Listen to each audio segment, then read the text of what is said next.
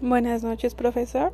En este podcast yo hablaré sobre qué es el líder primeramente.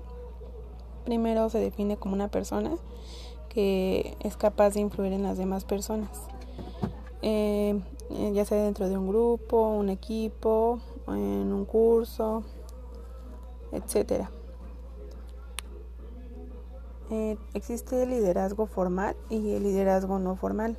El formal se caracteriza porque una persona es oficialmente designada como líder de un grupo y el no formal eh, es una persona que no es oficialmente designada como el jefe de un grupo, pero le da a otros, mismos, a otros miembros la motivación e, e inspiración. Eh, algunos ejemplos de líderes formales que son preestablecidos por la organización serían los supervisores, los jefes de área, directores, gerentes, etc. Y los líderes informales, algunos ejemplos, sería cargo encargado eh, como una persona, un capataz, el representante de un grupo, eh, una reunión los domingos, reuniones de padres de familia. cabe destacar que existe un líder natural.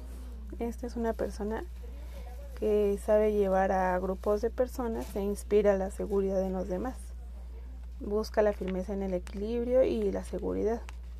Es una forma natural del ser, ya que él cuenta con estos dotes por naturaleza.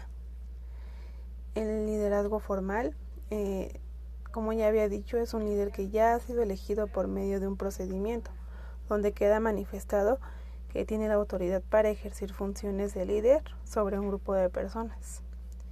Puede haber eh, líderes en diversos contextos, como político, deportivo, académico y la clasificación por la tipología de, de liderazgo nos dice que existen varios tipos, los cuales se pueden ejercer de diferentes clasificaciones y se aproximan al estilo de liderazgo.